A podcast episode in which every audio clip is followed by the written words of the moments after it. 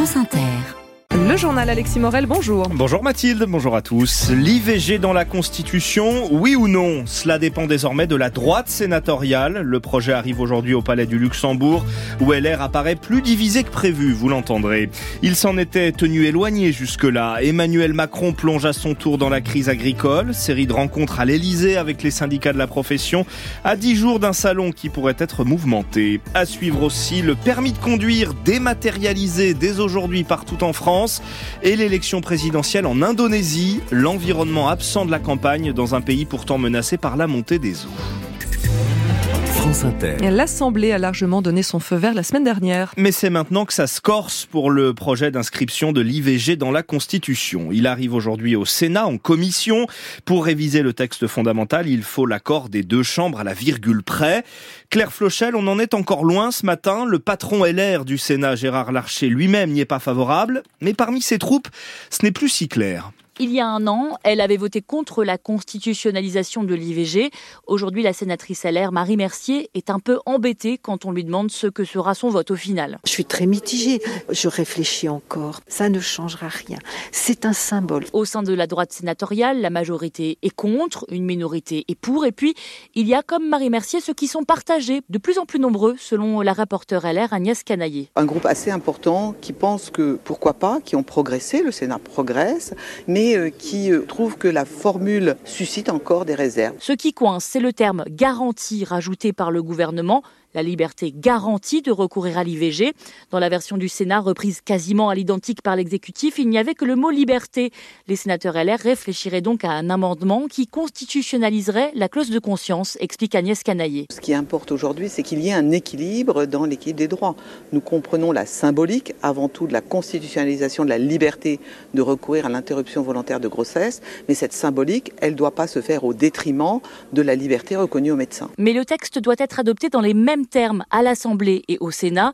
La navette parlementaire peut se poursuivre indéfiniment, ironise un sénateur LR, une façon de prévenir le gouvernement que ça prendra le temps que ça prendra. Et le vote en séance publique au Sénat est prévu, lui, dans 15 jours. Des photos retraçant une vie d'engagement, la musique de Beethoven en fond sonore, c'est le seul souhait qu'a formulé la famille de Robert Badinter pour l'hommage national qui sera rendu ce midi à l'ancien avocat et garde des Sceaux, père de l'abolition de la peine de mort.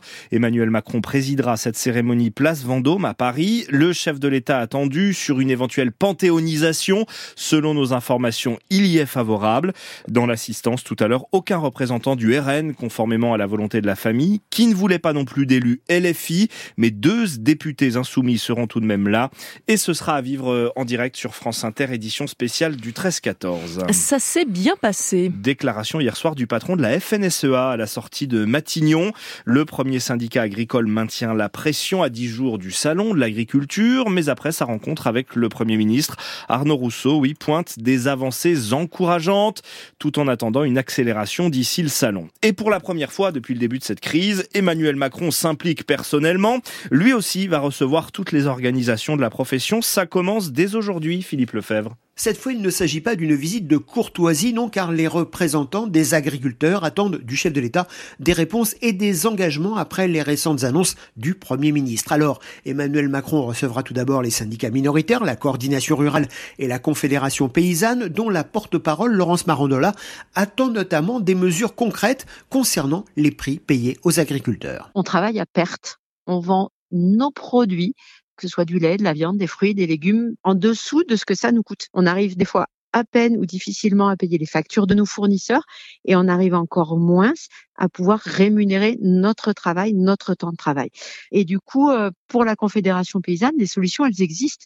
Elles sont euh, de l'ordre de se doter d'une loi qui, en France, interdirait toute transaction en dessous Enfin, la semaine prochaine, Emmanuel Macron recevra les représentants de la FNSEA et des jeunes agriculteurs. Et là encore, la partie s'annonce difficile pour le chef de l'État, car ces jours derniers, Arnaud Rousseau, le président de la FNSEA, prévenait que la qualité de l'accueil du chef de l'État à la porte de Versailles dépendrait de ses réponses et de ses engagements, notamment à propos du dossier de l'élevage. Et donc, l'objectif de l'Élysée est aujourd'hui bel et bien de tenter de calmer le monde paysan avant la très médiatique inauguration de la plus grande ferme de France. Amazon, choisi par EDF pour l'aider à gérer la maintenance de ses centrales nucléaires. Information du canard enchaîné, confirmée par nos confrères de France Info. L'électricien français a passé un contrat avec Amazon Web Services, filiale du géant américain, pour numériser les références des pièces détachées et suivre les stocks. Des données sensibles, hébergées donc par une entreprise étrangère. EDF assure toutefois avoir respecté toutes les exigences en matière de cybersécurité.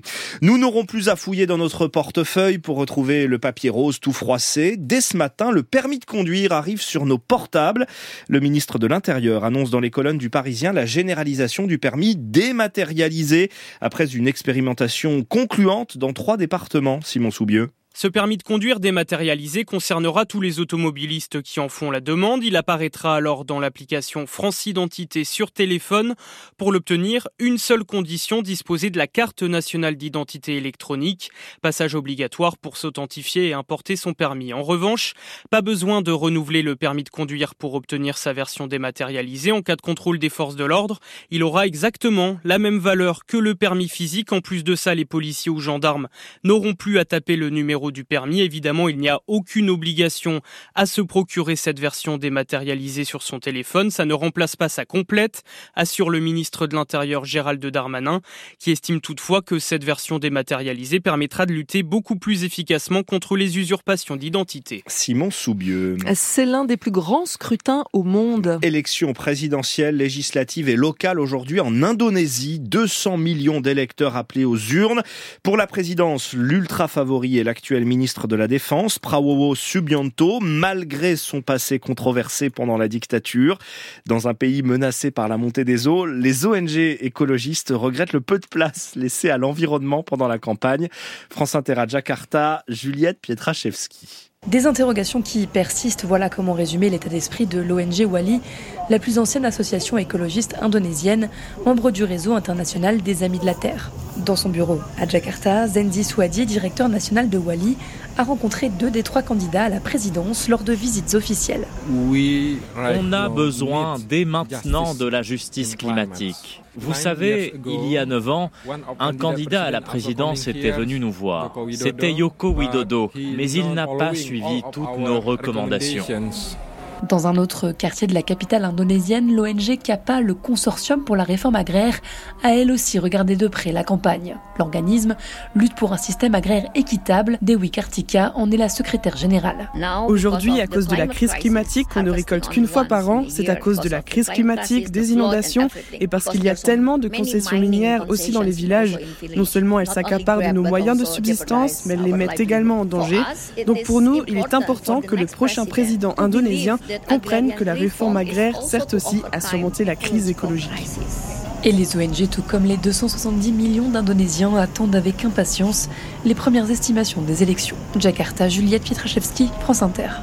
La Grèce devrait devenir le 16e pays de l'Union européenne à autoriser le mariage pour tous. Les députés grecs doivent se prononcer dans la journée, demain au plus tard, sur cette réforme proposée par les conservateurs au pouvoir et qui ouvre aussi la voie à l'adoption par les couples de même sexe. En cette Saint-Valentin, un film qui tombe à pic. une sublime et déchirante histoire d'amour en salle aujourd'hui, sans jamais nous connaître.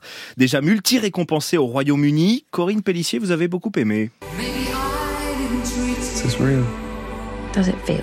Il a choisi de les filmer comme dans un rêve, deux âmes perdues dans la solitude des villes qui vont unir pour quelques heures leur corps et leur chagrin. Dispositif ultra minimaliste qui d'emblée touche au cœur. Le cinéaste Andrew Hay, il faut dire, a un sens très aigu de l'esthétique et a mis beaucoup de lui dans cette histoire adaptée d'un roman à succès japonais, Variation sur le thème du deuil et de l'amour, qui met en scène un couple sublime et déchirant, Paul Mescal, nouvelle coqueluche du cinéma indépendant dans le rôle d'Harry, et Adam, Andrew Scott, en scénariste, hanté par les souvenirs de son passé, qui va tenter de nouer dans le film un dialogue avec ses parents disparus depuis 30 ans.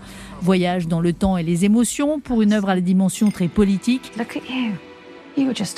qui ramène Andrew Hay et ses personnages dans les années 80 où il était difficile de parler de coming out. C'est important, je trouve, que les jeunes aujourd'hui voient ce film, qu'ils comprennent ce que ça a été pour beaucoup d'entre nous de grandir dans ces années-là et de devoir se taire. C'est une douleur insurmontable, la même que pour un traumatisme ou un deuil. C'est un sentiment très universel que tout le monde a un jour éprouvé. La caméra ne les quitte jamais, le résultat est sensible, délicat. servi par une bande-son qui ravira les fans de Frankie Goes to Hollywood. Sans jamais nous connaître, c'est en salle aujourd'hui, c'est un film inter. Alexis Morel, le professeur Alain Fischer est l'invité du grand entretien à 8h20, pédiatre, immunologue. Il a été le monsieur vaccin pendant l'épidémie de Covid, pionnier des thérapies géniques pour les enfants bulles, une vie de recherche. Alain Fischer a pris la plume et raconte 50 ans de médecine dans un livre qui vient de sortir. Et toujours, si vous le souhaitez, le standard à partir de 7h pour vos questions, 01 45 24 7000.